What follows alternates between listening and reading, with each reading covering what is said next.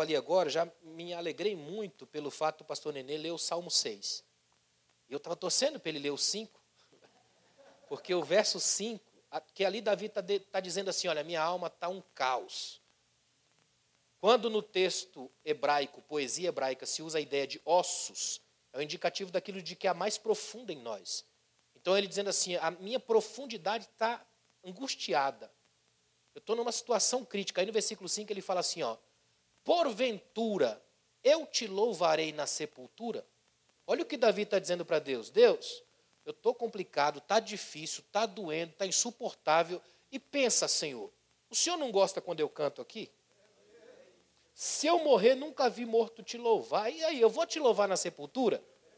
O Senhor vai suportar eu morrer e o Senhor não me ouvir louvar mais? Irmãos, é, não é que Deus ajudou o homem e ele continuou cantando? Então a gente vai mexer em umas coisas assim bem dolorosas aqui hoje, mas eu tenho certeza que vai ser bênção. Tire as crianças da sala, manda o irmão fechar a porta. Vai ser nível rádio. Amém? Bora lá. Achou aí todo mundo? 1 Reis 19, a partir do versículo 8. Olha que coisa interessante, presta bem atenção no texto, vamos bem devagar. Eu vou do 8 até o 18, pelo menos. Olha que interessante. Ó. Ele se levantou, no caso Elias, comeu e bebeu.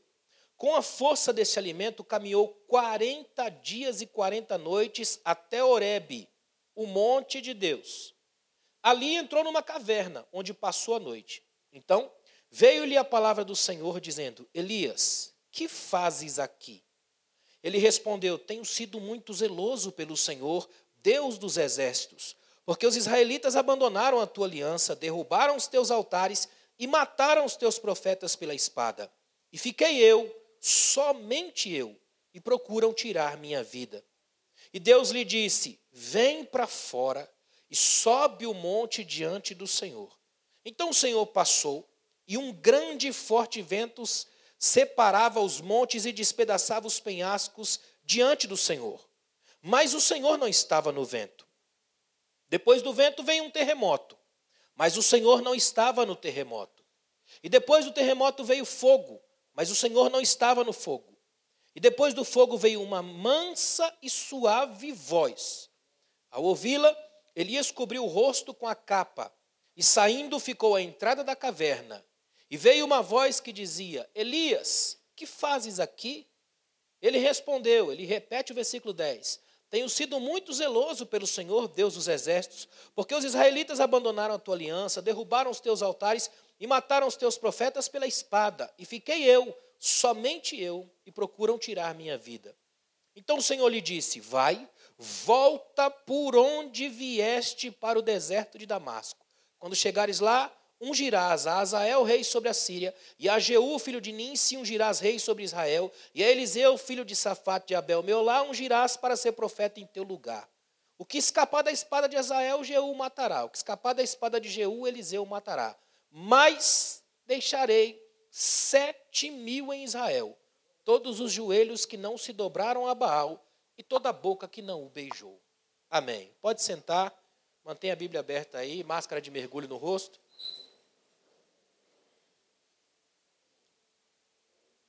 Meus irmãos,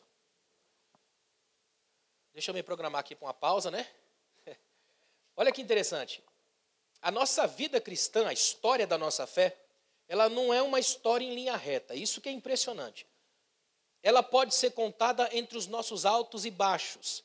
E eu gosto, o que me encanta sinceramente na Bíblia, é a capacidade que esse livro tem de contar de modo diferente a historiografia de seus grandes. Ela não conta pela via do espetáculo, do grandioso, muito pelo contrário. A história dos grandes homens e mulheres da Bíblia é feita com beleza e caos. Mostra quando eles estão no auge, mas também mostra quando estão rastejando na lama.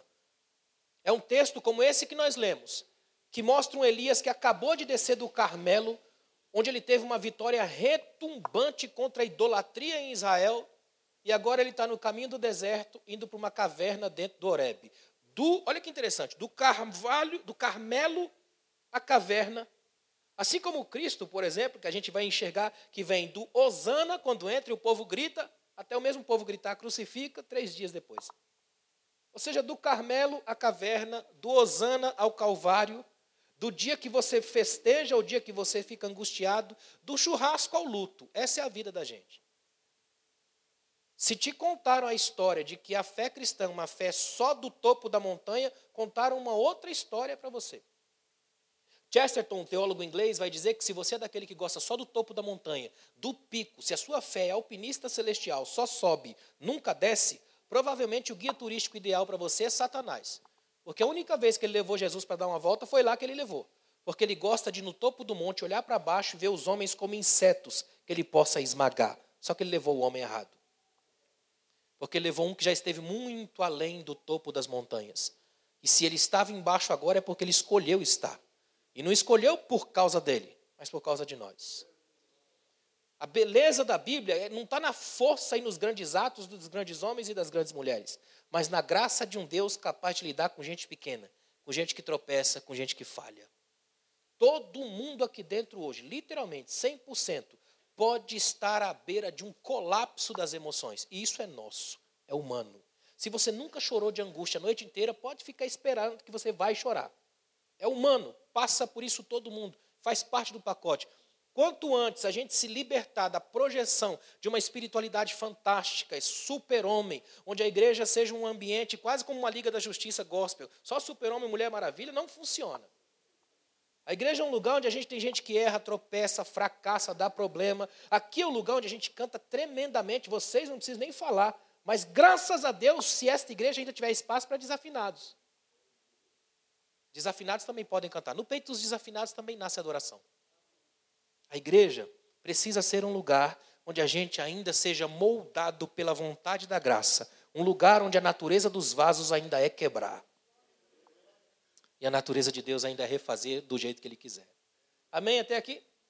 Vamos no texto, dá uma olhada no texto. Eu estou lá no versículo 8, comecei no versículo 8, porque aí eu vou fazer uma introduçãozinha rápida, sem entender, até a gente chegar aqui no versículo 8.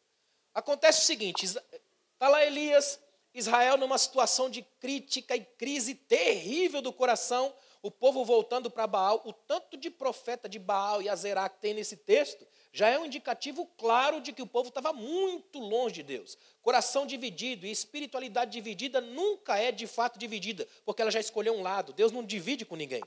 Com Deus ou você define ou já era, não tem como dividir. Conta-se que um homem estava em cima do muro, do lado de cá os anjos chamavam ele: desce, vem para cá. Do outro lado, Satanás puxou uma cadeira, sentou, cruzou as pernas e ficou olhando para ele. E ele achou estranho, porque que os anjos pediam para ele descer e Satanás não. Então ele vira para Satanás e diz: Você não vai insistir também, ou pelo menos pedir para que eu desça para o teu lado? Satanás diz: Não, não preciso. E ele diz: Mas não precisa por quê? E o diabo responde: Porque o muro também é meu. Todo murista já definiu um lado. Não tem espiritualidade dividida. Se você acha que a sua espiritualidade está dividida, você já deixou mão da graça. Com Deus é uma definição. Eu estou com Ele e contra todo o resto. Que seja uma opressão, uma maldade, uma morte. Amém? É esse caso de Elias. Ele vai lá, vence os profetas de Baal, toda aquela situação que todo mundo que é crente já conhece, já cantou sobre isso, já marchou na igreja, né? já fez aquela coisa toda. De repente, tem um problema grave aqui. Quem é o rei de Israel nesse momento é um indivíduo chamado Acabe. E se já não bastasse Acabe ser um cara complicado, ele ainda vai e casa com a pior mulher do mundo, Jezabel. Mandona, idólatra e assassina. Jezabel é mais do que uma mulher, ela é um lembrete. Cuidado com as pessoas a quem você dá acesso ao seu coração. E ela começa a manipular as coisas. Então ele chega em casa e vai contar para ela, chora para ela, fala: Ó, oh, você viu o que, que Elias fez? Ele acabou comigo, detonou nosso culto e tal. Aí o que, que ela faz? Ela é mestre em terrorismo psicológico. Então ela manda umas mensagens para ele: Ó, oh, eu vou detonar você, eu vou acabar com você. E a gente está falando, irmãos, de Elias, um dos pesos pesados da história profética de Israel. Não é qualquer um, não é alguém que não tem experiência, não é um cara novo no ministério profético, é Elias. Cara que conhece muito, que tem uma intimidade profunda com Deus. Esse homem é tão grande que ele não morre, ele sai daqui levado. Imagina. Deus manda o Uber buscar esse cara. Ele não é qualquer um. E mesmo assim, essa mulher desestabiliza ele até a medula. E ele tem que fugir dela. Como tudo na Bíblia tem um lado bom, às vezes é bom saber fugir de uma mulher. Mas isso é uma outra história, né? Nesse caso aqui, ele tem que fugir dela. Porque o que ele tá, o grande problema é o medo que ela colocou no coração. E o medo é uma das piores algemas da alma. O medo é a linha que divide o mundo, é a casa onde ninguém vai. O medo é um gigante que se alimenta da carência. O medo é um negócio perigoso, ele é um tipo diferente de bandido. Não quer sua joia, seu dinheiro, nem seu carro, ele só quer sua paz. Quando o medo se estabelece, ele agiganta perigos. Tem um provérbio antigo que diz que cada susto cria cem medos diferentes. Medo é um negócio perigosíssimo. O mundo que a gente vive é um mundo de medo. E na dinâmica da alma, aquilo que você alimenta cresce. Se você alimenta o medo, ele cresce. Se você alimenta o amor, ele vai crescer. O interessante é que você não nasce com medo, você aprende a ter. Medo é aprendido. E a gente cresce com medo de muita coisa, inclusive medo de Deus. Tem gente na igreja que tem medo de Deus, medo de cantar, medo de ser, medo de agir, medo de aparecer outros que têm medo do próprio medo. E tanto ficar com medo do medo, esquece do medo que tem. Aí o pastor antigo diz uma frase que eu amo. Ele diz: Eu tenho medo. O medo é que não me tem. É verdade. É entender que as coisas vão caminhar por um outro caminho, uma outra dinâmica. Aí vem Elias. Esse indivíduo chega, sabe o que ele faz? Ele diz: É, vamos fazer o seguinte: eu vou chama o moço dele, o secretário dele, se você vê, eu estou no capítulo 19, né? Quando você vai ali no versículo 3, ele deixa o seu servo num lugar, porque quando você entra numa crise de alma, quando você entra numa angústia espiritual, a primeira coisa que você faz é romper comunhão. Ele deixa seu moço porque quer andar sozinho, é abraçar a solidão. Então ele deixa seu moço, esquece e vai sozinho. Entra para dentro do deserto e vai longe. 40 dias e 40 noites é o processo. É o jeito bíblico de lembrar os trânsitos de Israel pelo lugar. O jeito aqui do, do texto é de dizer que Elias está com sério problema com Deus. É como se ele dissesse: Deus, eu fiz a minha parte, eu desenvolvi o meu profetismo, eu estou vivendo com esse povo, mas o povo não quer me ouvir, o povo está se afastando de mim, o povo está indo para longe. É complicado lidar com esse povo, é teu povo, mas é difícil. Eu ministro, o povo não quer. Você quer ver uma coisa interessante? A lógica desse momento era para Elias e o povo estarem numa, numa simbiose perfeita. Acabaram de ver uma, uma coisa retumbante, uma vitória maravilhosa, geracional. Pensa comigo isso aqui, ó. Você está ali, um único profeta, aí ele faz um desafio para os profetas, aquele Deus que responder com fogo é o Deus, todo o povo assistindo, é um, um, uma espécie de, de auditório poderoso, e os profetas de Baal estão fazendo o quê? Tudo que se faz os profetas de hoje, é impressionante. Eles têm performance, eles cantam, eles se rasgam com espada, eles fazem uns cultos todos performáticos, e Elias fica do lado só observando. Ele é um contra uma multidão de profetas, e a coisa se arrasta até o meio-dia, e Elias ainda dá uma ajudada, fala assim: ó, cantem mais alto. Vai que ele não está ouvindo, está dormindo, porque Baal era considerado Deus da noite, da baalada da época. Era o Baal, o indivíduo da noitada, da festa. Vai que ele foi para a baalada, não chegou até agora, Canta um pouquinho mais alto, aumenta o som, vai na vibe, vai que ele acorda. Nada. Eles fazem todo aquele movimento, eles criam toda uma estrutura, eles mexem com o imaginário do, do espetáculo, mexem com a performance, criam uma série de coisas, porém, nada. Quando vem a vez de Elias, sabe o que Elias faz? Primeira coisa que Elias faz, vamos botar ordem no altar. Porque o Deus que eu tenho não trabalha desse jeito aí. Vamos acertar o altar. Aí acerta o altar tudo direitinho, cava em volta do altar um movimento ali, um lugar, e começa a encher de água. É um desafio muito grande. Ele está dizendo assim: o meu Deus não só vai responder com fogo, como vai aniquilar o seu elemento oposto, a água. Vocês vão ver. O incrível é que eles ficam de, de manhã até o meio-dia cantando, dançando, se arrebentando, fazendo performance, não acontece nada. Quando Elias chega e diz, começa a falar, ele faz uma oração que em hebraico tem no máximo 16 palavras, só isso. Só que a resposta de Deus é profundamente detalhista. O texto bíblico diz que quando o fogo do céu veio, ele queimou a oferta, o altar, o chão, a água, tudo, um por um, detalhadamente. E todo o povo vendo. E o texto é, é enfático em mostrar que a grande vitória de Deus não está na grandeza das coisas, nem no arrastar de uma teologia. Está numa entrega daquele que, antes de pedir que Deus se manifeste, fez alguma coisa no sentido de reparar a casa. Quem é o altar hoje? Nós. Vós sois templo do Espírito Santo. Muitas vezes não acontece nada, não é porque o culto não é bom, é porque o altar está errado. Se a gente não bota o altar em ordem, a graça não chega, esse fogo não desce, essa glória não acontece, essa bênção não flui. Muita gente está com a alma em frangalhos, mas não assume, não acredita, não busca ajuda, não chega junto. não conversa, não anda com Deus, ou às vezes precisa fazer uma coisa que Elias fez, chama-se sonoterapia. Tem crente que nem dorme mais. Elias dormiu e, ajudado por Deus ainda, comeu e dormiu, não é? Quer ver que coisa interessante? Volta agora comigo lá no versículo 8. No versículo 7, o anjo vem pela segunda vez, toca nele, ele come, avisa para ele que a viagem é longa. Aí vem o versículo 8. Ele levantou, comeu e bebeu. Com a força desse alimento, caminhou 40 dias e 40 noites até, presta atenção nessa expressão aí, ó, até Oreb, o monte de Deus. Deixa eu falar uma coisa para você. Estar na igreja não cura as emoções. Só estar aqui não cura as emoções. Interessante que Elias vai fugindo de Deus, eu acho lindo isso, né? Fugindo de Deus, vai cair na casa de Deus. Ele vai para o Oreb, o monte de Deus. A gente podia pensar assim mesmo, chegou no Oreb, o monte de Deus lá, a glória de Deus já é. Não. Ele vai para o Oreb, o monte de Deus se encosta lá. Ele acabou um tempinho atrás aí no texto, se você voltar, ele se encosta debaixo de um arbusto e pede a morte, desespero total, depressão, nível rádio, ele quer morrer não quer saber de mais nada. Se no caso de Davi, no Salmo 6, ele diz: Senhor, eu não quero morrer, porque se eu morrer, não canto mais. Já Elias é o seguinte: Deus acabou para mim, pode matar. Eu gosto disso na Bíblia. Na Bíblia tem gente que vai assim, lá no céu, depois vai ao inferno em três versículos. Tipo Pedro: Senhor, tu és o Cristo. Não, Senhor, não, o Senhor não vai para a cruz. Três versículos. Para trás de mim, Satanás.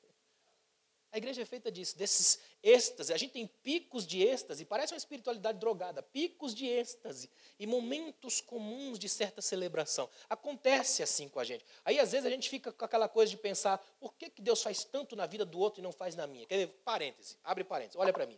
Já aconteceu com você estar no culto, por exemplo, aí vem um pregador e tal, aquela coisa toda, o cara fala, eu falei com Deus ontem. Aí você fala, cara, o cara fala com Deus assim, ó, e eu estou aqui há 10 anos, nunca nem vi uma peninha de anjo. É ou não é?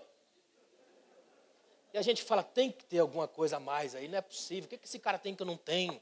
Aí a gente começa o imaginário do super santo. Esse cara deve orar 26 horas por dia, tipo o Itaú existencial, 30 horas. Esse cara ora 30 horas por dia. Esse cara, ele é profundo, ele é tremendo. Às vezes não é nada disso, porque aqui em cima é fácil fingir. O Oreb não tem porta de entrada, qualquer um entra. Qualquer viajante vindo do deserto pode chegar. Qualquer pessoa passa, não tem ticket de entrada, não tem porteiro do céu, qualquer um pode entrar na igreja. Sinceramente, eu sei que eu corro um risco absurdo ao dizer isso, mas sinceramente, se tem um público fácil de enganar, é crente. Porque na hora que ele canta, é uma hora que ele mais mente, ele liberta emoções, então fica fácil para um manipulador de emoções saber mais ou menos onde pegar. É fácil fazer massagem no ego, prometer bênçãos que eu não posso te dar. Eu posso mexer com o brilho dos teus olhos, posso ajeitar a sua vida, eu posso te dar a sensação perigosa da cura. Mas eu posso te transformar num ídolo. E você a mim. E nessa troca de gentileza entre pequenos ídolos, a gente transforma aquilo que era para ser Oreb na casa nova dos novos deuses, nós. Você está aí ainda? Ele foi para o Oreb, o monte de Deus. Muita gente vai para o Oreb. Muita gente tem agenda marcada no Oreb. Muita gente canta no Oreb. Muita gente faz isso porque aqui, vamos colocar o Oreb metaforicamente como este lugar aqui hoje, esta casa que a gente vem, o lugar que a gente chega e fala: olha que maravilha. Eu gosto quando a Bíblia trabalha a metáfora de casa para com a gente.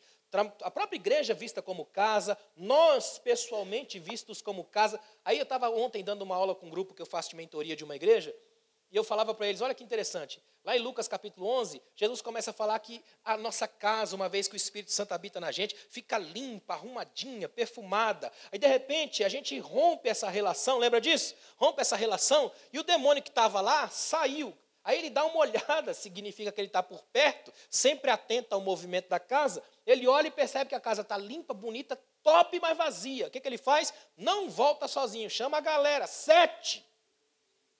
Só que como é que a gente pensa esse texto? Vê se eu estou errado. A gente pensa, você está aqui na igreja, a sua casa está limpa. Aí você desvia, sua casa fica suja, os capeta tudo vem. É assim ou não é? Só que não tem nenhum lugar no texto qualquer indicativo de que esse cara é um desviado. O que o texto está colocando o foco ali não é o cara, é a ação demoníaca. É Satanás com inveja do fato de você, primeiro, ter uma casa, segundo, ser limpo e terceiro, ter uma família para morar lá. Coisas que ele nunca teve: casa, limpeza e família. Então, quando ele volta, ele volta para zombar da casa que estava limpa e volta para zombar da ideia de perfeição, porque ele vem com sete mais um que é ele, oito, o número excedente quebrando a banca. É ele dizendo que dentro de alguém agora ele mata a ideia da casa, a ideia da limpeza e a ideia da perfeição. Portanto, quem é que está endemoniado? Não é o desviado que sai, é você que não deixa o desviado voltar. Por isso que é tão importante a gente entender que as nossas emoções aqui precisam ser trabalhadas pela graça. Permita hoje que Deus mexa os pauzinhos mais íntimos da sua vida. Aquelas coisas que não mostra para ninguém, que não fala para ninguém, aquelas coisas que a gente guarda. Aqui hoje é clínica espiritual num nível muito avançado. Vai doer, vai dar problema. Provavelmente algumas pessoas não vão dormir essa noite. Sejam bem-vindos à igreja. Se você entrou no Oreb, Deus vai aparecer. Você pode entrar, você só não pode é sair daqui do jeito que entrou, não tem como.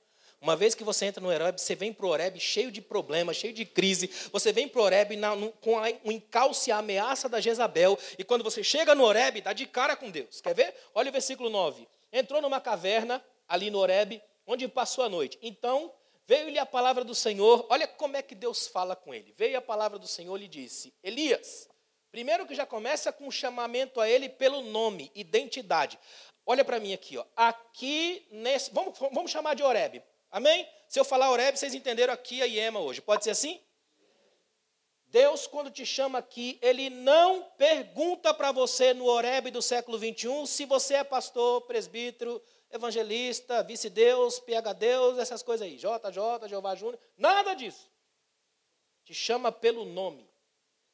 Deus trabalha com identidade constituída. A Bíblia já abre com uma identidade. No princípio, Deus. Ponto. O texto abre com uma identidade constituída. Significa que Deus trabalha com pessoalidade, não com aquelas máscaras que a gente usa para esconder a feição e a individualidade.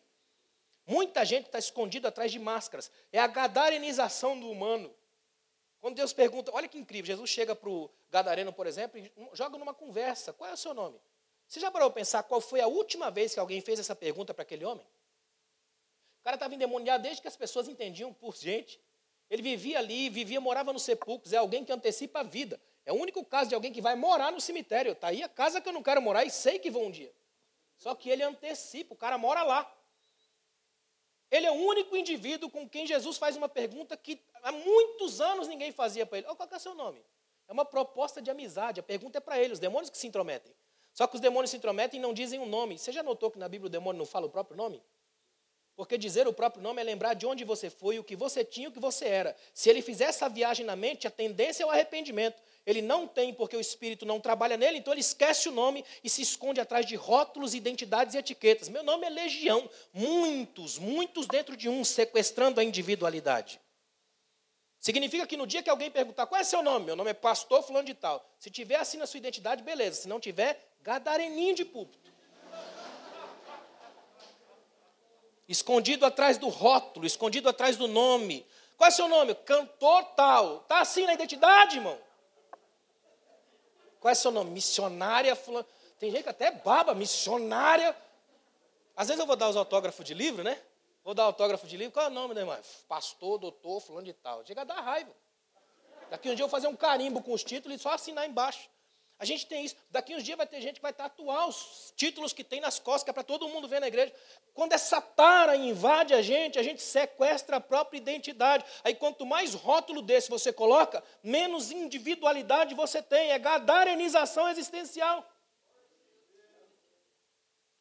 Deus chega para Elias e faz uma pergunta genial. Elias, o que, que você faz aqui? São dois problemas aí. O primeiro uma, uma, uma sensação do próprio, tem um jogo de emoções no texto. Eu estou falando de emoções. Tem um jogo de emoções no texto. O próprio Deus está perguntando, Elias, eu não te mandei para Israel? Não era para você estar tá aqui, você está fora da agenda. Você inverteu o processo, você criou um outro, outro caminho, você inventou um outro itinerário. Elias, o que, que você está fazendo aqui? Só que olha o segundo ato do processo, nessa mesma pergunta aí. Ó.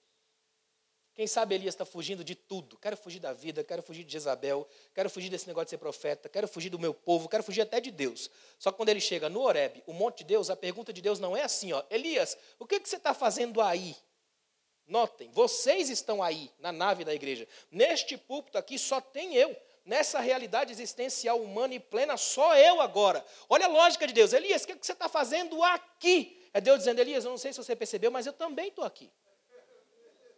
Não tem um lugar tão longe assim que você fuja de mim. Não funciona. Elias, se você for para o deserto, eu estou lá. Se você estiver na caverna, eu estou lá. Se você estiver no monte, eu vou estar lá. Se você for para a sepultura, eu vou estar lá. Não dá para ir para algum lugar que eu não esteja. O que, que você está fazendo aqui? Se Deus agora queima a roupa, te pega na porta e pergunta: o que você veio fazer aqui? Qual é a sua resposta? Você já percebeu que crente às vezes não sabe por que está aqui? Às vezes a gente vem por uma espécie de programação neurológica cristã. Funciona. Se eu falar assim, o Senhor é meu pastor, imediatamente você manda. Tanto que a gente nem percebe que dá para subverter certas lógicas, por exemplo, sem ferir o texto. Se eu dissesse assim, ó, se Deus é por nós, imediatamente você já pensa até num vizinho que você não gosta, quem será contra nós? Com raiva. Mas e se eu subverter a lógica? E se eu colocar assim, se Deus é por nós, por quem somos nós? Muda muito. A fé cristã é o único lugar que você pode mudar de ideia. Você sabia disso? Jesus chega para os fariseus e fala assim: ó, tinha um pai que tinha dois filhos. Chegou para o primeiro filho e falou assim: vai trabalhar na minha vinha hoje. O filho falou: não vou não. Isso naquela época, hoje é beleza, normal. Mas naquela época, irmão, o pai se sentia profundamente incomodado. Então ele chega para o pai e diz: eu não vou não. Aí o texto bíblico é Jesus contando. Jesus chega e fala para o fariseu assim: ó, o pai falou: vai trabalhar na minha vinha hoje. O filho falou: não vou não. Só que mais tarde, arrependendo-se, foi. E o pai chegou para o outro filho e falou: Filho, vai trabalhar na minha vinha hoje. Sim, meu pai, eu irei, mas não foi. Aí Jesus fala para o fariseu assim: Quem é que fez a vontade? Pensa na cara do fariseu. Ele tem que falar: Foi o desobediente, o primeiro, o ruim. Ou seja, a fé cristã é o único lugar que você é autorizado a mudar de ideia. Você pode dizer: Senhor, eu não vou não, mas quer saber? Eu vou ter que ir. Porque é mais forte do que eu, queime em mim. Ó Jeremias. Jeremias vai falar, Senhor, quando eu tento segurar a palavra que o Senhor me dá, ela queima, não tem jeito, eu tenho que falar. O Senhor me enganou. Aqui é o lugar onde você mexe com um caldeirão de emoções, porque esse lugar é lugar para humanos. A beleza do reino de Deus é que você entra e não encontra deuses, só encontra um Deus e o resto é tudo gente como a gente. A igreja é caldeirão humano de raças. É lugar para a gente se misturar. Deu para entender até aqui? Todo mundo aí? Olha o versículo 9, eu estou no 9, né? Finalzinho, versículo 10. Aí ele responde. Ele responde, irmãos, a resposta de Elias é típica resposta de crente. Essa resposta aqui é a resposta que até hoje a gente ainda dá para Deus. Ela é toda elaborada, ela é teologicamente perfeita. Dá até para perceber que ele quase que ele ensaia esse negócio. É tão bem feito que repete no texto. É incrível. Negócio muito bem feito. Quer ver? Olha só, imagina Elias falando isso aqui para Deus. Ele respondeu: Tenho sido muito zeloso. Eu sou crente, Deus, e fiel. Ele está falando, Senhor, eu nunca faltei uma ceia. Eu sou dizimista, eu sou crente. Olha o texto. Ó. Eu tenho sido muito zeloso pelo Senhor, Deus dos exércitos. Ainda prega para Deus. Senhor, Deus dos exércitos. Porque esse povo aí, ó, os israelitas, abandonaram a tua aliança, derrubaram os teus altares. Não parece um negócio de crente? Quando a gente se une para Deus para falar do irmão? Olha só, abandonaram a tua aliança, derrubaram os teus altares, mataram os teus profetas pela espada. Está aí uma coisa interessante: quem acabou de fazer isso aí pela matança da espada foi ele. Só que com os profetas dos outros pode, mas deixa para lá. Olha só. E fiquei eu, Senhor, só eu. E eles estão procurando tirar a minha vida. Não tem ninguém procurando matar ele a não ser Jezabel. Não tinha ninguém de Israel, a não ser Jezabel. Os desviados que estavam no meio junto com ela, sempre tem. Né? Mas imagina por um momento Olha essa conversa, não sei se você está entendendo o que eu estou tentando passar aqui. Ó. Imagina alguém que está em fúria. Eu acho incrível que Deus não fala para ele assim, não, você está todo errado, completamente errado. Não é isso que Deus faz. Deus permite que ele desabafe, Deus permite que ele fale, porque Deus prefere um santo que tem certeza que é pecador do que um pecador que finge que é santo. Trabalhar com honestidade de alma, com aquilo que vem além da pele. Ele começa a deixar bem claro para Deus: Senhor, olha, está complicado, eu tenho sido muito zeloso pelo Senhor, eu sou crente, eu não falho, eu tenho aqui todo, toda uma carteira. Se o Senhor puxar aí nos teus arquivos celestiais, o Senhor vai ver que eu sou o profeta, eu tenho trabalhado há um bom tempo aqui, a coisa tem fluído, tem sido tremendo. Ó, agora há pouco, se o Senhor desse uma olhada aí com os anjos que trabalham no arquivo celestial divino aí, puxa aí para o Senhor ver. Acabei de detonar com toda a idolatria de Israel, foi top, Senhor. Só que eu estava sozinho. Porque o povo não vem comigo, o povo te abandonou, matou todo mundo, o negócio está complicado lá. É tipo assim, Senhor, se o Senhor olhar só para mim aqui, crente, tremendo. Se o Senhor olhar para a igreja, dá um problema, é tudo ruim, sim. Até hoje a gente repete isso. Até hoje a gente adora bater na igreja. Tem pregador que ele, ele tem um problema sério, ele mata a igreja de Deus na pancada. Ele só não entendeu ainda que a Bíblia é Leia Maria da Penha da fé. Não dá para bater na noiva, o noivo vai vir defender, irmão. Sem falar que nós também somos igreja, não é de lá para cá e daqui para lá. Isso aqui tudo é igreja. Isso aqui só é mais alto para facilitar a comunicação, mas aqui é todo mundo igual, nivelado por baixo, todo mundo humano. É pela graça que você é salvo, isso não vem de você, é dom de Deus. Se a gente não entende isso, a coisa fica muito complicada. Olha só, estou no versículo 10. Ó. Os israelitas abandonaram a tua aliança, derrubaram os teus altares, mataram os teus profetas à espada. Ficou só eu aqui, Senhor. Só eu fiquei eu, essa expressão é uma expressão extremamente perigosa. Escute o que eu vou dizer. Ó. No dia que você pegar essa expressão, só eu fiquei, e começar a trabalhar ela para você, você tem sérios problemas de adoecimento espiritual e da alma. Quando você acha que só você fica, só você canta, só você ora, só você prega, só você jejua, só você é crente há milênios, só você está na igreja, só você respeita. Quando você faz isso, você tende a se achar o centro do universo, e aí é um problema grave. Porque a dor estreita a visão. Na hora que a gente está doente, a gente acha que ninguém sofre como a gente. Então a gente amplia o nosso sofrimento e bota todo mundo abaixo. E é aqui que a gente se torna o ídolo da nossa própria dor. A gente se abraça com ela e nem a cura a gente quer mais, porque a gente se sente feliz em saber que os outros sentem dó da gente. Senhor, só eu fiquei. Só sobrou eu, Deus, não tem mais ninguém por aqui. Pensa numa frase ruim de dizer. Eu vou dizer uma coisa para você, ó. Deus gosta muito de gente que se levanta e diz: Eu vou fazer, igual o filho pródigo. Filho pródigo diz assim: ó, Eu me levantarei e irei até meu pai. Ele não dá mais nenhuma frase. O texto só diz: A seguir levantando-se foi. Deus gosta disso. É extraordinário alguém que se levanta e faz. Eu estava lendo um texto esses dias onde o escritor colocou assim: ó, Cinco pássaros estão sentados sobre um galho, num galho. Quatro decidem voar. Quantos sobraram? Aí todo mundo responde: Um. Ele diz: Cinco. Porque entre decidir e ir tem uma grande diferença. Tem gente que decide, mas não faz. Outros precisam de uma série de estímulos e se tornam o chato que fica o tempo todo procurando algum tipo de ajuda e não entende que não há nada mais importante agora do que encarar-se no espelho da vida. A palavra nada mais é do que o Espírito jogando o espelho na cara da gente para a gente olhar e perceber as deformidades da cara. Isso é fundamental num evento como esse, num movimento como esse. Uma igreja que fica só nessa de eu fiquei, tem a tendência de se transformar numa experiência comunitária do sofrimento. Tipo assim, ó, só eu sou crente. E eu gosto do irmão ali porque só ele é crente igual a mim. Aí começa a criar um problema. E de repente a gente tem uma pequena igreja dentro da igreja. E se essa coisa contamina todo mundo, a gente tem a tendência de achar que só a nossa igreja é a única santa no lugar todo. Começa com um, alastra para todos e cria-se um câncer espiritual do só eu fiquei. É metástase espiritual crônica. Por isso que coisa tremenda é saber que aqui, único, a única, vamos dizer, a única legitimidade que eu possa dizer só eu é quando eu digo pecador. Aí eu posso falar, eu sou o pior dos pecadores. Aí eu posso imitar Paulo. Eu acho incrível quando Paulo chega em Romanos 7. Me permitam fazer um parênteses aqui. Ó. Imagine em Romanos 7, Paulo chega e fala assim: ó, Eu sou carnal.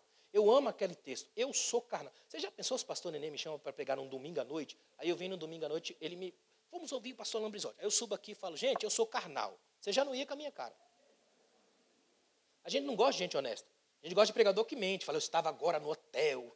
O cara estava babando de dormir e fala que estava pregando. Não é, não é? Paulo faz o contrário. Olha o que Paulo faz. Paulo fala assim, ó, eu sou carnal.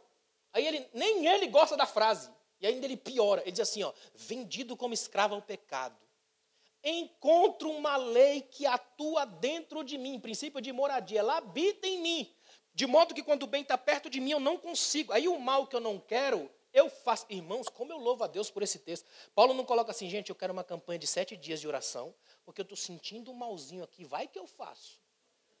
Ele não diz isso. Ele fala, o mal que eu não quero, eu faço. Está no texto. O mal que eu não quero, eu faço. Eu não quero. É um conflito de desejo. Não quero, mas faço. E o bem que eu quero, não consigo. Aí ele dá mais longe: miserável homem que sou, quem me livrará do corpo dessa morte? Eu tenho um livro na minha biblioteca chamado Eneida, de Virgílio. Você encontra esse livro até hoje, é um dos clássicos da literatura mundial. Lá naquele livro tem um, uma, uma história contada dentro do livro de um comandante, um capitão, que ele tinha uma técnica de tortura. Digamos que eu fui condenado por matar alguém.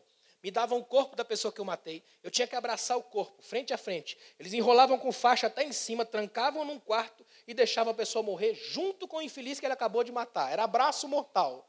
É isso que Paulo evoca naquela imagem, é uma citação da época. Olha que incrível, aí Paulo termina, mas graças a Deus por nosso Senhor Jesus Cristo. Só isso. Eu acho incrível que ele faz um texto imenso para mostrar toda a pecaminosidade e ruindade dele. Ele não termina dizendo aí Jesus entra, mete o pé na porta e faz aquele negócio, coisa de crente. Não. Ele só fala graças a Deus por nosso Senhor Jesus Cristo. Ele está falando porque só ele para me aguentar. Só Jesus para gostar de crente, só Jesus para entrar lá, arrancar as faixas da morte. Só que interessante que a lógica de Paulo é incrível porque ela casa com a de Jesus. Vou mostrar um negócio para vocês extraordinário. Imagine isso aqui, ó. Jesus chega lá, ficou sabendo que Lázaro está morto, ficou um tempo por ali, chega. Quando ele chega, ele fala: onde é que vocês o puseram? Está lá no texto, é artigo definido. Interessante que na narrativa de João, todo mundo trata Lázaro com categorias da morte, verborragia de funerária. O corpo já fede, já cheira mal, está morto, faz quatro dias, não funciona. Cemitério, é linguagens de funerária. Só Jesus chega com linguagens de convivência, onde vocês o artigo, né, artigo é, masculino, onde vocês o puseram. Aí quando chega lá, ele chama pelo nome, Lázaro, vem para fora. Aí Lázaro aparece vivo, já são dois milagres. O primeiro ele está vivo, o segundo ele todo enrolado, de faixa até em cima e com um pano na cara, está no texto ele aparece vivo na frente. É uma visão esquisita, horripilante. Aliás, se os milagres que você enfrentar com Deus não tiverem um quê escandaloso de graça, não são de Deus. Os de Deus assustam. Ele aparece horripilante, fantasmagórico, negócio estranho. Só que o problema do milagre é que ele embota sentidos. Naquele momento está todo mundo tão embasbacado com o que está vendo que não percebe o que pode acontecer na sequência. Tanto que Jesus para e diz assim: ó, desatai-o e deixai-o ir. A lógica de Jesus, gente, eu acabei de fazer o que ninguém aqui faz. Arranquei da morte para a vida. Eu não vou fazer o que todo mundo pode fazer, tirar as faixas da morte. Eu tirei ele do sepulcro. Vocês tiram o cheiro de cemitério. Botem na igreja e façam viver. Vocês fazem o possível. A igreja é ambiente de movimento, dessa troca humana mais normal, mais comum por isso que a igreja não pode ser um lugar onde eu diga só eu fiquei. A não ser que você diga só eu pequei, né? Pecador. E mesmo assim você vai saber que tem gente pecando do seu lado. Lutero dizia: pecador é meu nome, pecador é meu sobrenome. Conta-se que quando Lutero falou sobre o batismo dele, ele disse: Olha, eu pensei que houvesse matado o velho homem afogado nas águas batismais. Qual não foi minha surpresa ao descobrir que ele sabe nadar? Imagina. Olha o versículo 11. Notem que ele está falando essa coisa aí, ó, Senhor, só eu fiquei, eu sou crente aqui, ninguém mais é, aquela coisa toda. De repente ele vem assim, ó, versículo 11. E Deus disse: Vem para fora e sobe o monte do Senhor. Então o Senhor passou. Gente, o que eu vou falar aqui, eu sei que vai mexer com algumas certezas de vocês. Então, antes de eu, de eu entrar nesse negócio aqui, eu vou pedir que você tenha o máximo de humildade possível agora. Abre a sua cabeça. Amém, irmãos? Deus é claustrofóbico, ele não fica em cabeça pequena, fechada, ele sai. Por isso que ele criou o céu, é aberto. Né? Cabeça pequena demais é perigoso. Já percebeu que quarto fechado cria mofo? Levítico 14, o sacerdote ia lá investigar a casa que tinha mofo. Se tivesse mofo, ele declarava impura. A casa tem mofo, está impura. Ou seja, cabeça fechada gera mofo espiritual na alma. Quer que Deus entre? Abra a cabeça, sinalize, ventos de mudança. O mundo é maior que a sua cabeça. Olha que interessante, versículo 11. Senhor vem para fora, sobe o monte. Então o Senhor passou. E um grande e forte vento, olha o tamanho desse vento, que separava os montes e despedaçava os penhascos diante do Senhor. É horripilante. Aí vem uma frase: Mas o Senhor não estava no vento. Nem é todo vento que Deus está. A gente tem na igreja uma adoração por tribulação que é perigosa. Qualquer vento que sopra na vida do irmão porque ele fez errado, ele já acha que é Deus. Deus está no vento. Deus está trabalhando nesse vento. Tá não, irmão. Às vezes é só erro seu de cálculo. Né? O irmão compra o que não deveria, compra e não paga, o agiota vai atrás, que Deus está no vento. Não é vento, não, irmão. Nem sempre Deus está no vento. Lembre disso. Aí tem uma segunda frase muito interessante. Ó, é gradação aqui. Ó. Depois veio do vento veio um terremoto. Os crentes até cantam de terremoto. Olha terremoto aqui. Olha o texto aí. Ó. Mas o Senhor não estava no terremoto. Coisa boa é saber que Deus não está no terremoto. Não está mesmo. Porque o terremoto geralmente gera morte, Deus não está na morte. Ele é o Senhor da vida. Sempre o Senhor da vida. E aí vem a frase que eu amo nesse texto e que eu preciso que você aplique para o resto da sua vida. Olha só o versículo 12. Depois do terremoto veio o quê? Fogo. E olha a frase, irmãos, está na Bíblia, olha aí. O Senhor não estava no fogo, olha que lindo. Nem sempre Deus está no fogo, olha que maravilha. Às vezes a gente acha que Deus está no fogo, se o fogo queimar seu cérebro, Deus não está. Nunca confunda fogo de Deus com queimação estomacal. Deus não está nesse tipo de fogo. Fogo para Deus é simplesmente para destruir toxinas da impureza da alma. Sabe o que é incrível desse texto? É que Deus está desmontando toda uma teologia construída por Elias. Elias está na cabeça dele que Deus tem que entrar com juízo, Deus tem que arrebentar com Israel, porque Israel errou, está indo atrás de Baal. Deus já cuidou dos profetas de Baal, agora tem que cuidar do povo. Aqui Elias está evocando um Jonas que habita nele. Eu tenho que ver Deus matar todo mundo. Queima, detona. Aí Deus mostra para ele: Elias, vou te mostrar três imagens de todo o juízo meu na história. Tem um vento imenso, não estou. Um terremoto imenso, também não estou. Vem um fogo, eu também não estou. Cuidado quando você se apaixona pelo juízo de Deus, mas não pelo Deus dos juízos. Há muita gente na igreja que quer justiça, tanta justiça, que ele se torna justiceiro e não justo. São os Batman segredos. Né? Estão na igreja fazendo muita justiça, mas não tem de fato o justo juízo de Deus. Até porque, cuidado quando pede juízo, porque o juízo começa pela casa de Deus. Ele começa por nós. Um dia eu estava na igreja, um momento de louvor, o irmão começou a cantar, Senhor, consome a tua igreja com a tua glória. Já fui até para fora. Falei, vou ficar aqui não. Tá doido, irmão? Vou pedir para Deus consumir o que aqui? Não sobra nada aqui, é não é? Crente gosta dessas coisas. Faz um, tem hora que crente faz um negócio assim que eu sou psicanalista, beira a, a, a perversão. Né? Eu vou mergulhar na mirra ardente, é suicídio, irmão. E com alto grau de requinte angustiante, é doendo, é ou não é? Às vezes a gente não pensa no que está fazendo. Por isso que é tão importante notar: nem sempre Deus está no vento, nem sempre Deus está no terremoto, nem sempre Deus está no fogo. Mas dá uma olhada nisso aqui. Ó. Olha o que diz o versículo 13, finalzinho do 12. E depois do fogo, que frase! E depois do fogo veio uma voz mansa e suave. Deus não estava na fúria, mas estava na conversa. Deus salva pela conversa. Deus salva pela conversa. Às vezes, quando você está no pior dia da sua vida, Deus não está naquele manto poderoso. Está em alguém que põe a mão no teu ombro e fala: senta aqui, vamos conversar. Fala para mim onde é que está doendo. Tomara que Deus use a sua língua como instrumento de graça e não a sua mão como instrumento de juízo. Você não foi a mão para apontar o dedo para alguém, mas para ser mão, para levantar quem caiu, para apontar para o céu quando o cara estiver no inferno, para secar a lágrima do aflito é entender que esse Deus que salva pela conversa se manifesta aqui. Troca de ideia. Às vezes eu sinto falta de humanidade nas nossas igrejas, de gente que converse, que troca ideia. Tem gente que está na igreja ao ponto de explodir, não tem ninguém para conversar. Por isso que Deus criou o choro. Uma garotinha judaica perguntou para a mãe: Mãe, por que, que a gente chora? E a mãe disse: Esse foi o jeito que Deus inventou para a gente não explodir quando não tem com quem falar. Só que no caso do crente é mais interessante, porque o crente não chora. Sabia disso? O que acontece no crente é um movimento divino espiritual, porque Jesus falou que aquele que crê nele, como dizem as Escrituras, do seu interior fluirão rios de água viva. Não dá para parar um rio, ele vaza pelos olhos. O crente só manifesta o que é o rio de Deus nascendo, na jorrando na nascente da sua alma. Guarde o que eu estou dizendo a você aqui, é a base da conversa. O Deus que trabalha e que cura pela lógica do conversar. Eu acho incrível que ele faz isso com a samaritana, só trocando ideia. Ele faz isso com o gadareno na troca de ideia. É um Deus que senta para conversar. É um Deus que para de pregar para segurar a criança no colo. É um Deus que se movimenta enquanto está conversando. Olha só o ápice da conversa de Jesus. Ele está todo detonado no alto da cruz. Aí olha para um ladrão arrebentado. O ladrão olha para ele. Os dois estão no pior dia da vida. Só que olha o nível da conversa. Deixa eu entrar no teu reino hoje. Hoje você vai estar comigo no paraíso. Olha o nível da conversa dos dois, reino e paraíso. Ninguém está nesse nível naquele momento. Deus salva pela conversa. É quando você empresta línguas santas a ouvidos machucados. Deus salva pela conversa. Deus aproxima corações pela conversa. Deus é aquele que, quando a gente chega mais perto um pouquinho, começa a entender o que ele está querendo dizer para a gente. Interessante que às vezes Deus fala por conversas duras, que machucam, porque estão mexendo em coisas que estão além das camadas de superfície, porque Deus não trabalha com aquilo que está por fora. Ele falou isso lá em 1 Samuel 16, quando Samuel foi ungir Davi, lembra? Eu não vejo o que está diante dos olhos, vocês enxergam assim. Eu olho para o coração, enxergo aquilo que está além de aparências.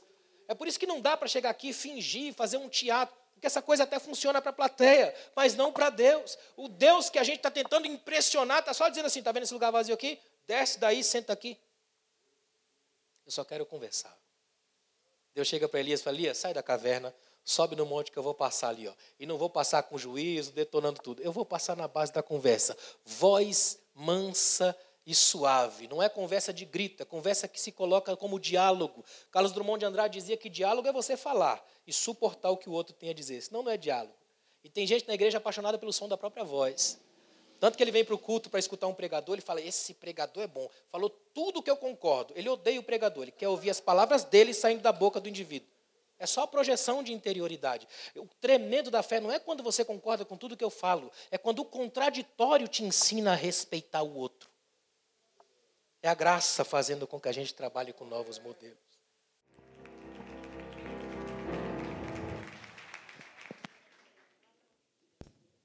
Benção, irmãos, pode sentar. Vamos retomar a partir do versículo 13. A gente parou no 12, na conversa de Deus, na proposta, na verdade, de Deus para Elias, de ter uma conversa com ele. Aí a gente que é crente aproveitou e ficou conversando entre nós, né? A gente só alongou a proposta. A conversa de Deus com Elias, ela vai desenrolar num outro nível. É por isso que eu, até foi bom essa pausa, ela foi proposital, porque daqui para frente, que Deus vai conversar com Elias, transforma a história dele. Coloca ele numa outra direção, mexe com algumas dimensões da vida dele, do movimento dele enquanto, até mesmo como profeta. Eu vou ter que fazer um, uma pequena nova introdução aqui. Presta atenção numa coisa aqui, ó. O profeta em Israel não era só alguém que falava as palavras de Deus. Muita gente ainda acha que quem que é o profeta? Aquele que vem e fala os oráculos de Deus. Isso aí é até a página 2. Que o profeta, de verdade, biblicamente falando, ele é um pouco mais profundo do que isso. Um dos maiores teóricos da cultura judaica, um indivíduo chamado Abraham Heschel, ele trabalhou muito a ideia do profetismo judaico e ele dizia que o profeta de Deus não é aquele apenas que fala o que Deus fala ou ouve o que Deus fala e entrega para o povo. Ele não é só um canal de comunicação. Ele também é alguém que comunga do patos, palavra grega para sentimento. Quando você encontra alguém antipático, é antipatos. Gente que você não quer ter os mesmos sentimentos que ele. Empatia, para dentro de, do sentimento. Alguém que você viaja para o mesmo sentimento. Quem que é o profeta? É alguém que comunga do patós, do sentimento de Deus. Olha que coisa impressionante. Aí o Heschel escreve assim, ó: quando você estiver andando no meio de uma multidão e vir uma multidão vindo na sua direção, é fácil encontrar o profeta. O profeta é o único que caminha no meio da multidão não com a cabeça erguida, mas com o peito curvado, porque ele carrega no peito o peso de carregar o coração de Deus. O profeta é alguém que empresta a própria vida para Deus viver metaforicamente. Olha que incrível. Ele vai dizer assim: Jeremias não chora, ele empresta o rosto de Deus para Deus derramar lágrimas. Olha que coisa fantástica que é isso. E Elias agora é um indivíduo que está vivenciando num nível muito profundo os sentimentos de Deus. Eu acho incrível, por exemplo, as conversas de Deus com os profetas na Bíblia, são conversas nesse nível. Você vai ver que Abacuque, por exemplo, começa a chegar para Deus, ele abre o livro. Abacuque é um profeta que até subverte a lógica profética. Geralmente os profetas falam de Deus para nós, Abacuque fala da gente para Deus. Senhor, o negócio aqui está ruim, só tem violência para todo lado, é caos para todo lado, o negócio é complicado, não sei nem o que, eu estou fazendo aqui, uma vez que meu nome é abraço. Vou abraçar quem? Está todo mundo se matando, Deus. Abacuque, se for o aba, partícula de pai, ainda dá para colocar abraço de pai, que é mais complicado ainda. É como se Deus estivesse dizendo, está um caos generalizado aí, vou mandar um abraço meu para vocês. Vai lá, Abacuque. É por isso que quem manda um abraço desse termina com a proposta de futuro. Ainda que a figueira não floresça, nem haja fruto na vide, eu tenho um abraço para dar para você. A esperança brotará no meio do caos. O profeta é esse ser. Amém? Até aqui? O profeta é esse indivíduo em efervescência, em ebulição da alma, sentimentos à flor da pele. O profeta é alguém que chora, que resmunga. Eu acho impressionante, eu sou apaixonado por Jeremias, pelo modo como ele se relaciona com Deus. A minha paixão por Jeremias, até passei para minha esposa, mostrava os livros para ela, ela ia lendo, gostou demais do, do, do formato de Jeremias. Por exemplo, no capítulo 20, Jeremias chega para Deus numa conversa que a gente não tem coragem hoje. Ele fala assim: ó, o Senhor me enganou, está no texto. E no hebraico é pior ainda, porque no hebraico é o Senhor me seduziu. Você vê que esse jeito aí eu não aguentei. O senhor veio do jeito do senhor, como é que eu faço? Quer ver? Se você pegar qualquer pastor na igreja e perguntasse isso aqui para ele, pastor, olha, você vai ser pastor a partir de hoje e eu vou te mostrar num, num trailer da vida pastoral o que é a vida pastoral. Crente com problema, obreiro com problema, gente complicada, gente que dá trabalho, gente que tenta sabotar o culto, gente que faz de tudo para fazer guerrinha no Facebook, problema de crente para todo lado, crente vampiro que só vem nascer, beber sangue de Jesus. Se ele tivesse esse trailer todo, irmão, eu garanto que pastor nenhum queria. A gente está no mesmo barco de Jeremias, o Senhor seduziu a gente. Você vê que esse jeito aí a gente não suportou, acabou entrando, Senhor. E quando a gente entrou, a gente viu que era bom. Deus chega, por exemplo, olha coisa impressionante. Chega para Ezequiel, Ezequiel, está vendo esse livro aqui? Tô, come. Eu vivo isso a vida inteira, comendo o livro. E é amargo no primeiro momento. Tem livro que é chatíssimo. Mas depois que ele desce, vira vida. O profeta tem que viver com Deus essa coisa angustiante, essa relação de briga, de caos. O profeta é alguém que está no ringue, ele briga com Deus, perde todas e sai feliz. Jeremias agora está num ringue santo, um Oreb. Está conversando com Deus e a coisa agora vai entrar no nível de UFC mesmo, sabe? Ultimate Fighter é Cristo. Olha só o que, que diz aí no versículo 13. Deus entra no versículo 12 com uma voz mansa e suave. Lembra disso? Aí vem o 13. Ó. Ao ouvi-la, Elias cobriu o rosto com a capa. Eu acho incrível isso aqui. Ó. Olha o que Elias está fazendo. Elias olha e percebe assim: Existe um Deus que também age na mansidão. Existe um Deus que também desconstrói as grandezas. Existe um Deus que não está só naquilo que é poderoso, espetacular, fantástico. Não, também existe o Deus das pequenas coisas. Aí quando você vai lá em Mateus capítulo 16, Jesus está nas regiões de Cesareia de Filipe. Aí ele chega para os discípulos e diz assim: Olha que incrível que Jesus faz. Ele está entrando, está chegando na cidade, não chegou ainda. Região de Cesareia de Filipe. A cidade até a época de Jesus tinha um nome. De repente, até a época de Filipe. Aí Filipe foi para uma batalha, ganhou a batalha a, de, a favor de Roma e recebeu essa cidade de presente de César. César deu para ele porque ele conquistou a, a cidade para Roma. Aí o que, que ele fez? Naquele jogo político que até hoje existe, troca de gentilezas, já que o imperador me deu a cidade de presente, eu vou rebatizá-la Cesareia. Só que, como todo político, ele se incluiu no presente. Cesareia de Filipe, que é para todo mundo saber que foi ele. Lógicas politiqueiras não é de hoje, né? Então, de repente, ele cria essa cidade, dá um nome novo para essa cidade. Jesus está chegando perto, e naquela época, os historiadores dizem que tudo na cidade remetia a César. Até hoje ainda tem fragmentos de uns pedaços de chão lá na cidade. Fica numa região chamada Bânias, nascente do Rio Jordão. Quando você chega nessa cidade, é interessante. Tudo lá lembrava César. Por exemplo, se fosse na padaria, padaria de César. Se fosse no mercado, mercado de César. O parto, é cesariano. O parto de César. Tudo lembrava César. Só que olha que incrível. Jesus está chegando lá perto. Se fosse a gente hoje, faria uma coisa que Jesus não fez. Você já viu o crente quando passa numa cidade muito católica, ele sai bem longe?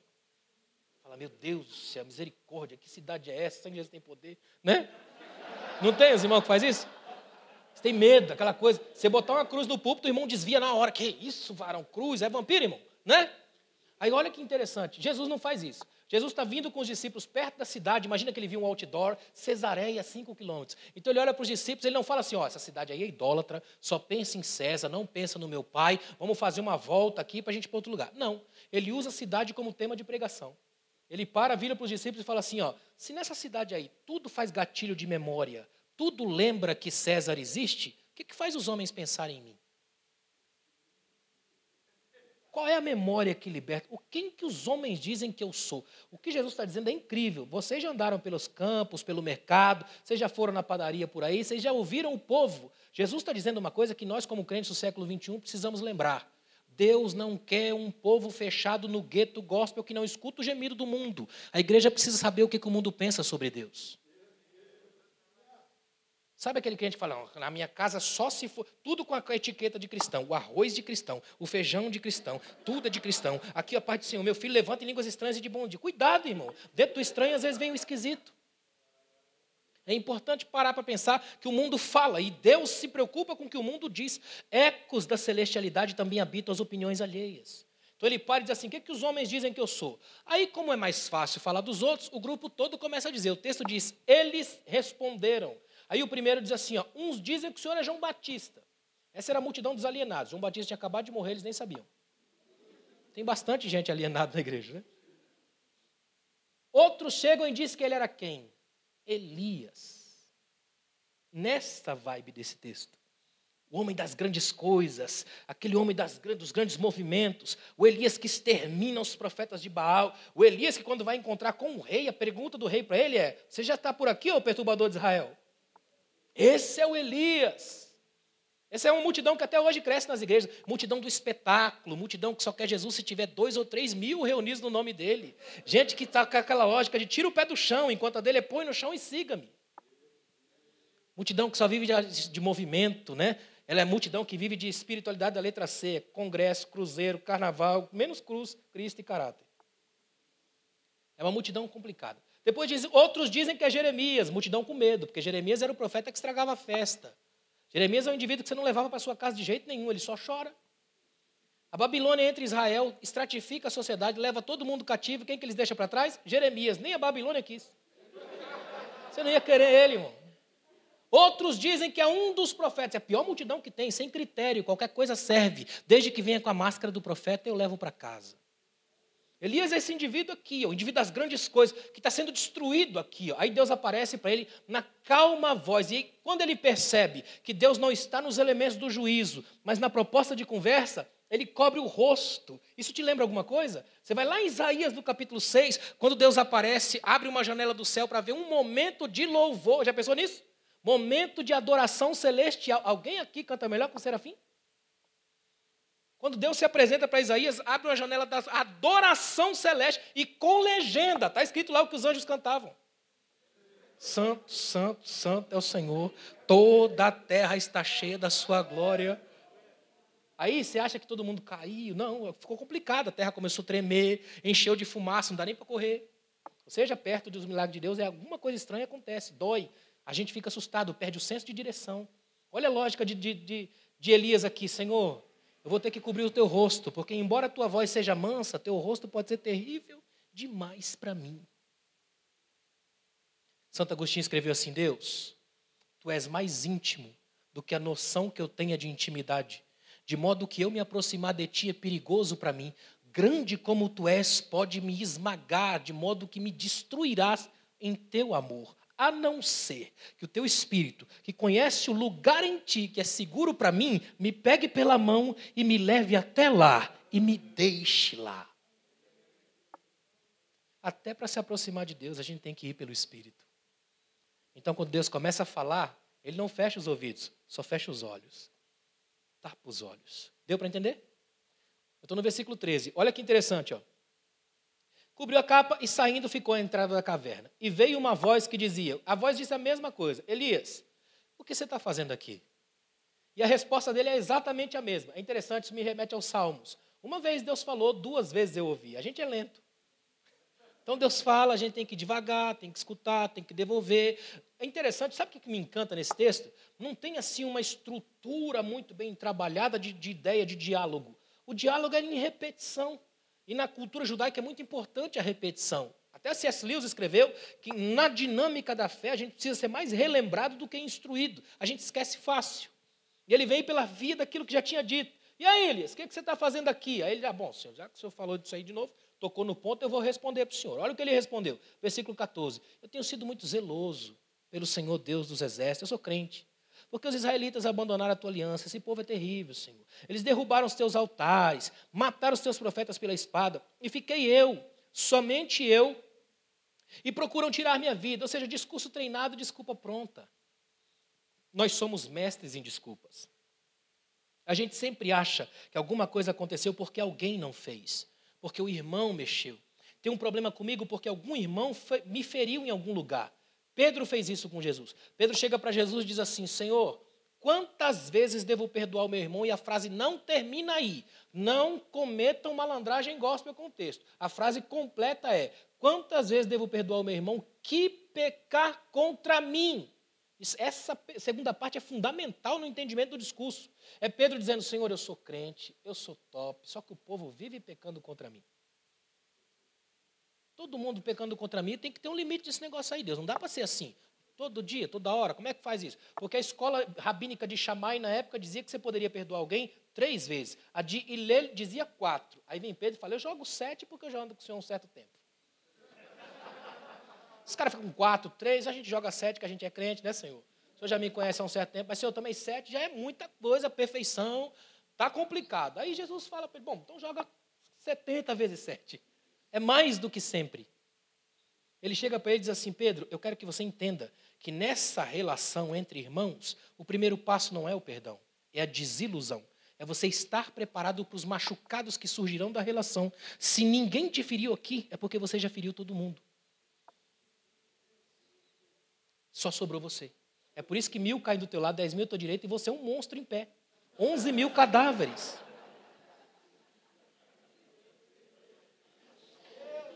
Eu quero que você entenda uma coisa aqui hoje. Guarde o que eu vou dizer a você no melhor lugar do seu coração. Na igreja, quando alguém te perguntar qual é o problema dessa igreja, tenha coragem de dizer: o problema sou eu. Eu posso infectar. Eu posso destruir.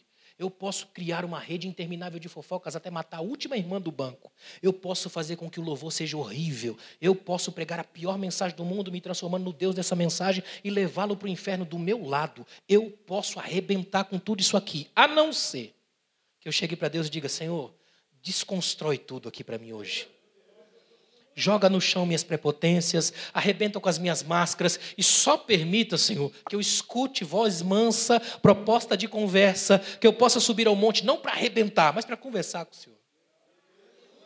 Essa é a proposta de Deus para curar as emoções aqui hoje. Permitir que o Espírito Santo tenha acesso a esse lugar em mim que é perigoso e assustador demais até para mim. Quer ver uma coisa incrível? Acompanha comigo o versículo 15. Então o Senhor lhe disse: Irmãos, isso aqui para mim é emocionante.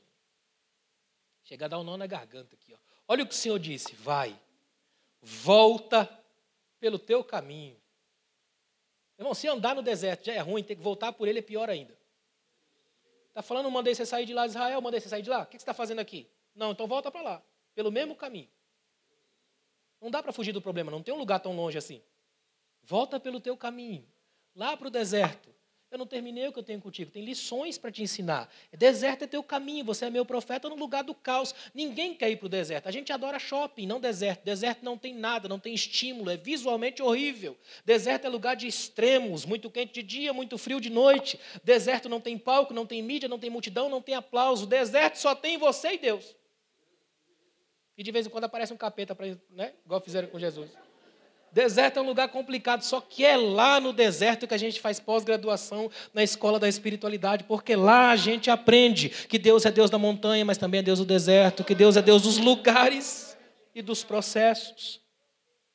Eu nem gosto muito de falar de deserto, porque eu vivo um há muito tempo. Olha que interessante, ó. dá uma olhada no versículo 15. Ó. Vai, volta de onde você veio para o deserto de Damasco. Quando chegares lá, presta atenção, quando chegares lá, ungirás a Azael, rei sobre a Síria, a Jeú, filho de Nício, ungirás sobre Israel, e a Eliseu, filho de Safate, e Abel Meolá, ungirás para ser profeta em teu lugar. Sabe o que Deus está dizendo? É tão tremendo que isso aqui me emociona e me encanta. Olha o que Deus está dizendo para Elias e para você aqui hoje. Elias, eu não consigo suportar o fato de você estar aqui hoje, porque você aqui, fechado, na caverna, num lugar esquisito, pensando em morrer, sendo que eu tenho para você a história construída da redenção da nação. Você é um elemento de unção, Elias. Sai daí e vai ungir. Vai ungir que na unção que você colocar, os caras vão fazer, eles vão trabalhar. Com eles eu tenho outro caminho para você, esse aqui, ó. Você é um elemento de unção, não foi feito para caverna, foi feito para ungir gente, para mudar a história da nação. Saia da caverna, Elias. É Deus dizendo para ele assim, Elias, você tem tanta coisa para fazer por você, Elias. Se você pudesse ver o que vai acontecer na tua mão, fica tranquilo que Jezabel, Jeú vai se entender com ela lá na frente, relaxa. Fica tranquilo que a coisa vai funcionar na tua vida. Eu quero só que você entenda que você não foi feito para ficar nessa caverna. Você não foi feito para ficar nesse lugar aqui. Ainda que esse lugar seja meu, é meu Oreb, é meu monte, mas você não foi feito para cá. Você foi feito para um movimento. Você não é um profeta da estática, mas da dinâmica. Você não foi feito para guardar o óleo com você, mas para distribuir. Então sai daí e vai ungir gente. Vai tocar corações, vai mexer com pessoas, vai conversar com quebrados, vai derramar o óleo da graça na vida de quem precisa, vai construir a nação, abre a trajetória, facilita o caminho. Sai da caverna, Elias. Como Deus está falando com alguém aqui hoje? Você é um elemento de unção, alguém feito para desenvolver algo muito maior na história do reino de Deus. E olha que coisa interessante, estou no versículo 15, 16 ali, aí vem o 17, ele começa o que escapar da espada de Azael, Jeú matará. O que escapar da espada de Jeú, da espada de Jeú, Eliseu matará. Ele está falando assim: olha, fica preocupado com o juízo, não. Deixa que eu sei quem são os meus elementos da espada. Você é o meu elemento da conversa. Não haja no lugar que eu não te chamei. Se você não foi chamado para cantar, senta aí. Deixa que Deus tem quem manda a espada. Até porque crente que não sabe lidar com a espada vai fazer igual Pedro.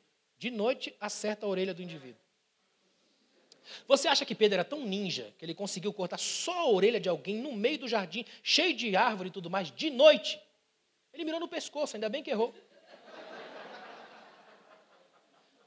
Aí o que, que Jesus faz? Jesus faz duas coisas maravilhosas. A primeira é um toque que cura. A Bíblia diz que ele chegou e tocou na orelha do indivíduo. E depois olha para Pedro, vem toque de cura e repreensão que bota no lugar. Pedro, coloca a espada de volta na bainha. Olha o que ele está dizendo. Pedro, se você vai andar comigo, eu quero que você não seja um indivíduo que dificulta o canal de comunicação. A fé vem pelo ouvir. Você não pode andar comigo impedindo gente de me escutar. Comigo você cura a audição, você devolve o fluxo.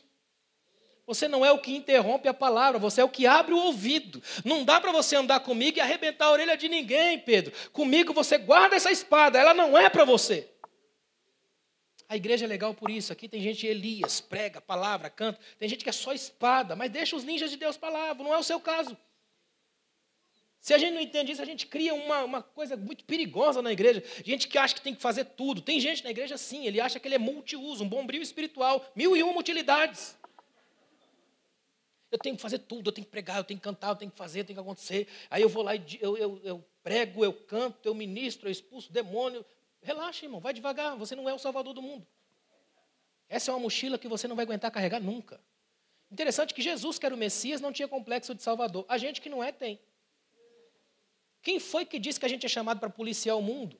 A igreja às vezes acha que ela é uma polícia secreta de Deus, ela tem que chegar no mundo e policiar todo mundo. E geralmente é policiando a cama dos outros, o sexo alheio. Crente é um negócio perigoso quando pensa em sexo. Ele sempre reclama do sexo que não faz. Esse é o problema dele. Por isso que às vezes aquele, aquela raiva. Pode observar, quando você vê um pastor em cima do púlpito com a raiva, segurando o microfone com um ódio imenso assim, ó. Irmão, sou psicanalista, Freud explica. Sexo ruim gera púlpito fraco. Gera um indivíduo que gosta de bater em todo mundo, e geralmente misógino, machista e chato. Deus nos chamou aqui hoje para libertar a gente da gente. E a gente aprender a conversar com Deus e dizer: Senhor, obrigado por estar aqui hoje, por ser quem eu sou, livre, poder chegar perto do Senhor, abrir o canal da comunicação e estar perto da tua graça. Isso liberta a gente num nível que a gente não está acostumado. Quer ver uma coisa interessante? Olha o versículo 18 para a gente fechar. Mas, toda vez que tiver um mais de Deus é maravilhoso. Mas deixarei sete mil em Israel. Olha como Deus é humilde. Só está conversando com um Elias. Já pensou se ele fala assim, ó, Elias, são 14 mil joelhos não dobrados. ele podia falar isso, uma pessoa, dois joelhos, né? Matemática básica simples. Ele só coloca 7 mil pessoas que não dobraram seus joelhos. Isso é original, 7 mil pessoas que não dobraram seus joelhos. Ainda vai na metade, só para não humilhar. Tem 7 mil que ainda não dobraram os seus joelhos, cujas bocas ainda não beijaram Baal. Essa frase é muito forte. Ele está dizendo assim: Eu quero que você entenda quando você me viu, o que, que eu ofereci a você? A minha fala, a minha boca. Esse pessoal aí, que eu estou guardando para mim, é gente que a gente pode trocar essa ideia aqui. A boca deles ainda não é contaminada por Baal. E eu só converso com quem conversa comigo nesse canal de comunicação purificada. É Deus dizendo para ele: Eu ainda tenho sete mil pessoas que você não conhece, gente que você não nota, que você não controla, que não passa pelos teus crivos, que não congrega na tua denominação, que não tem a ver com o teu projeto, que não tem a tua conta bancária, nem o teu nome na tua família. É gente minha, escondida no oculto, sagrados e secretos, são meus. Ele está falando, Elias, eu quero que você saiba de uma coisa. Olha, aqui não tem um nazismo religioso, espiritualidade em série, conhecer um, conheceu todos. Não, é uma multiplicidade de graça. Onde eu achar, eu acho sete mil. Ele está falando assim: essas bocas ainda são minhas. Porque tem muita gente que honra com os lábios, mas o coração está longe. Esses não. Eles se recusaram a dar qualquer honra, qualquer adoração, qualquer louvor a Baal. Os louvores deles são meus, a boca deles é minha. Eu só quero que você se junte com eles. Ele está dizendo assim, Elias, eu quero que você tenha uma coisa no seu coração. Não sobrou só você. Eu tenho gente. E como eu tenho muita gente, então vocês não são sobra. Vocês nunca são restos para mim. Vocês são um grupo e meu. Olha o que Deus está dizendo para a gente aqui hoje. Às vezes a gente pensa, e a gente tem muito disso, de achar que se tiver uma multidão, aí Deus está agindo. O que é avivamento na igreja? Um monte de gente chegando, um monte de gente. Geralmente, quando tem um monte de gente, tem problema demais. Irmão. Aguarde esse versículo meu que está lá em Acrescentares. Onde estiverem dois ou três reunidos no seu nome, vai ter fofoca, certeza. É sempre perigoso quando a gente se envolve com massa, multidão. É errado? Não, claro que não. Tomara que venha cada vez mais. Só que é muito mais complicado lidar com uma massa. Aos líderes que aqui estão, um pastor cuida de 100 ovelhas. 100 ovelhas não cuidam de um pastor. Onde tem massa, multidão, tem problema. Porque a multidão te impede de ver o rosto. É por isso que o nosso Deus é Deus de indivíduos. Ele andou com 12, mesmo assim um deu problema. Imagina mil. Onze homens, nenhum segredo, ele mudou o mundo. Capacidade que ele tem de envolver com a gente, de trabalhar essa profundidade na alma. Eu queria que você saísse daqui hoje com uma certeza calcada lá no fundo do seu coração. Não é a nossa capacidade de manipular poderes, de instrumentalização do sagrado que faz com que a igreja se transforme num movimento poderoso, porque não é a nossa força, é a nossa fraqueza, é o contrário. Tenta imaginar essa cena aqui, ó. Paulo chega para Jesus e fala: Senhor, estou com espinho na carne, negócio complicado, um mensageiro de Satanás aí, tá difícil, me ajuda porque eu não suporto. Aí Jesus fala: Não, eu gosto assim. Esse é o texto. A minha graça te basta e o meu poder se aperfeiçoa na sua fraqueza. Olha o que ele está dizendo. A gente odeia esse texto hoje. Ele está dizendo assim: Paulo, sabe quando você está fraco? Sei, eu gosto. Meu poder se aperfeiçoa na sua fraqueza. Sabe quando você acha que não pode? Sei, que bom. Imagina, quando não dá, sei, maravilha, eu estou aí. É Deus dizendo assim: eu quero que você entenda que certas linhas, certos limites, eu não vou tirar, eu vou deixar aí. Porque eles vão esmagar teu orgulho, eles vão mostrar para você que você não pode, você não é, você não consegue. Olha que incrível, porque não funciona assim. A lógica de Deus é que a partir do momento que a gente se envolve com Ele nesse nível aqui de profundidade, marcante, no modo gentil e silencioso que Ele conversa, a gente começa a experimentar uma outra forma de relação com Deus, que ela passa pela cura das nossas emoções. Ou seja, eu chego perante Deus exatamente como eu sou, não teatralizando, vivendo de performance, de gente que chega para Deus e faz uma série de coisas para tentar impressionar a graça. Quanta gente tenta fazer isso até hoje? Tentar impressionar Deus e criar meios, modos e uma série de coisas para ver se Deus pega no tranco, se a igreja funciona. A beleza está exatamente nisso aqui, ó, na troca de ideias. Sabe por que, que eu, eu amo vir aqui? Porque antes que este movimento como igreja existisse, eu tenho uma história com esses caras aí. Ó. Tem uma história. E uma história regada a lodebares e desertos. Uma história de angústia. Aí hoje a gente chega aqui e celebra a Deus por estar tá vendo tudo isso que está acontecendo aqui. Ó. Não houve nenhuma vez uma profetada assim, vai meu servo, nada disso. Aí na hora que a gente precisou, a gente bateu um no, no ombro do outro e falou, senta aí, vamos trocar ideia. E a gente chegou aqui hoje. A igreja é o protesto de Deus ao gueto, ao tribalismo. É o lugar onde Deus coloca a gente do jeito que Ele quer. Você já pensou se Deus pedisse a opinião da gente para colocar a gente na igreja? Estava vazio, nem a gente entrava. O crente é chato demais, irmão. Não tem chita, crente é chato, né? Aí Deus nos trouxe aqui hoje para outra coisa, para lembrar para a gente que essa densidade humana, poderosa, linda que tem aqui, é fruto de uma graça que escolhe não porque eu sou bom, mas porque Ele sabe o que pode fazer em mim. Então Ele me chama para entrar no Oreb e para sair daqui com a mente aberta e a cabeça diferenciada. Amém? Fica de pé, por favor. Quero fazer uma oração diferente com você aqui hoje. Eu queria propor a vocês que a gente fizesse uma oração de gratidão. Pode ser? Gratidão a Deus. Você vai ver como é difícil agradecer. A gente é acostumado a pedir. A gente vive de mendigância espiritual. Pedir é fácil. Agradecer é um negócio complicado. E a gente tem milhões de motivos para agradecer a Deus aqui hoje. E se tem uma coisa capaz de ser uma injeção de ânimo nas emoções, chama-se gratidão. Gratidão é uma das palavras mais incríveis da vida humana, da experiência humana e da linguagem humana. Grato. Palavra que vem do latim gratus, de onde vem grátis. Quem é que não gosta de alguma coisa grátis? Né? Gratos. Sabe de onde vem a palavra ingrato? In como prefixo de perfuração. Gratos, aquilo que é grátis. Ou seja, eu te dou um presente, você rasga na minha frente e sai fora. É bom ou ruim? Agradeça a Deus. E eu queria que você agradecesse aqui hoje, pelo menos em três dimensões. Agradeça a Deus, acima de qualquer coisa, por Ele ser esse Senhor que fala com a gente na suavidade. Agradeça a si mesmo, porque você, de fato, ainda é um herói e uma heroína da própria vida. Só você sabe os perrengues que passa. Se tem uma coisa que você tem, ninguém pode tirar de você, é você mesmo. E se você fica preocupado com o que está passando pela vida, como é que você vai morrer, as coisas, relaxa. Dessa vida ninguém escapa com vida. Já está todo mundo doente. Só que, como dizia Epicuro, para que temer a morte? Enquanto somos, ela não existe. Quando ela passa a existir, nós deixamos de ser. Então é troca, né? E terceiro, agradeça a Deus por ter gente perto de você. Isso aqui é experiência comunitária em alto nível. A igreja é isso aqui, ó. Gente perto de você. Paulo não disse assim, ó, eu sou o templo do Espírito Santo. Não é o que diz o texto. Diz vós sois. O templo do Espírito Santo é a pluralidade, a comunidade. Porque a comunidade é corpo, a cabeça é Cristo e o Espírito Santo é o sistema nervoso central. Ele quem coordena as emoções. Eu queria que você agradecesse a Deus por estarmos juntos aqui hoje. Pode ser assim? Obrigado, Pai. A palavra central aqui essa noite é gratidão, Senhor. Gratidão acima de qualquer coisa. Gratidão pela tua graça sendo derramada, Pai. Gratidão por hoje estar aqui de pé, apesar de tanta crise, tanta dor, Pai. Às vezes, Senhor, é muito difícil estar aqui.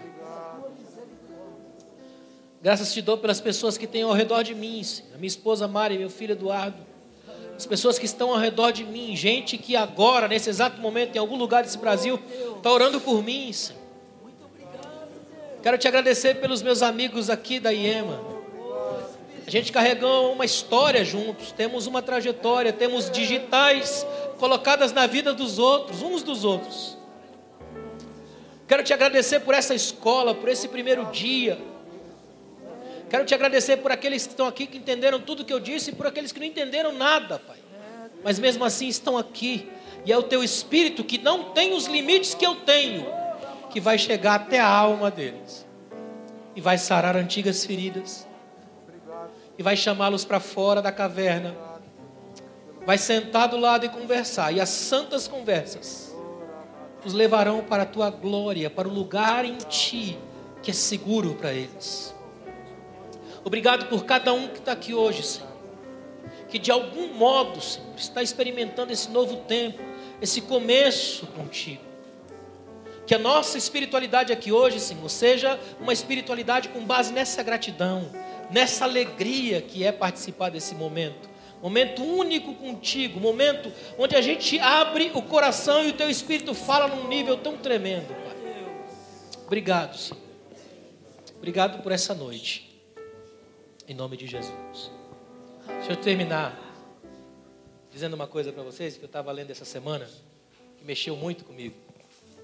Lá nos Estados Unidos, uma senhora pegou seu filho, pequeno ainda, garotinho, começou a colocar ele no curso de piano. É muito comum nos Estados Unidos aprender a tocar piano. E ela viu que o menino gostou, pegou jeito, estava aprendendo na escola tal. E de repente alguém passa entregando uns panfletos de uma grande apresentação do grande Paderewski, que é um dos maiores pianistas de todos os tempos na Europa. Estava lá, ia passar na cidade. A mãe compra dois ingressos logo nas primeiras cadeiras. Chega mais cedo para não correr o risco de perder. E senta com o filho e diz: Olha, hoje você vai ter a maior aula da sua vida. Porque Deus nos deu a oportunidade de estar diante de Paderewski. Ela senta com o menino, o piano lá em cima do palco, tudo escuro. E ela está ali olhando o, o, papel da peça, de repente ela olha para o lado, cadê o menino? Como é que segura uma criança dessa? Aliás, eu amo criança por causa disso. Sinto falta delas bagunçando na igreja. É maravilhoso. Principalmente quando elas resolvem virar o mundo adulto de cabeça para baixo. É lindo. A gente que fica adulto e adulterado, não é? De repente, ela escuta só uma, uma, um barulhinho assim, do, ré, mi, fá, sol, volta. Aí ela olha para o piano, o menino subiu no palco, e começou a tocar no piano do Paderewski. Porque para ele é só um piano, não é do Paderewski. Começou a tocar. E aí começa aquele alvoroço, tira o menino daí, todo mundo correndo para cima, segurança. De repente, sai de trás das cortinas o grande Paderewski. E ele se aproxima do menino, e o menino não está nem aí, está só tocando. Então ele para e pergunta: Você está tocando o que aí? E o menino responde: Chama o bife. A minha professora que me ensinou para começar a tocar, o bife. E ele falou: Muito bom, você está indo bem, continua aí. Sentou do lado do menino e começou a tocar, fazendo variações incríveis em cima daquilo. Foi tão espetacular que foi lançado um disco depois dessa peça chamada Variações sobre o Bife, do Paderewski. A mãe chega em casa, pega o seu diário, outro costume americano, e escreve em cima assim: Deus, o Senhor é surpreendente. Porque quando eu vi meu filho sentado, fazendo o simples, o óbvio, o comum, até mesmo o medíocre, e um homem como Paderewski, com toda a experiência do mundo, chega do lado dele e não ignora o medíocre, mas resolve transformá-lo em arte. Eu me vi, Deus. Eu me vi com as minhas orações toscas, com os meus louvores desafinados, sendo que o Senhor tem anjos aí cantando. Eu não sei o que foi que o Senhor viu no piano da minha vida, mas os que o Senhor desceu e começou a fazer arte com o pouco que eu ofereci, foi o que aconteceu. Sai daqui hoje acreditando no que Deus pode fazer na sua vida.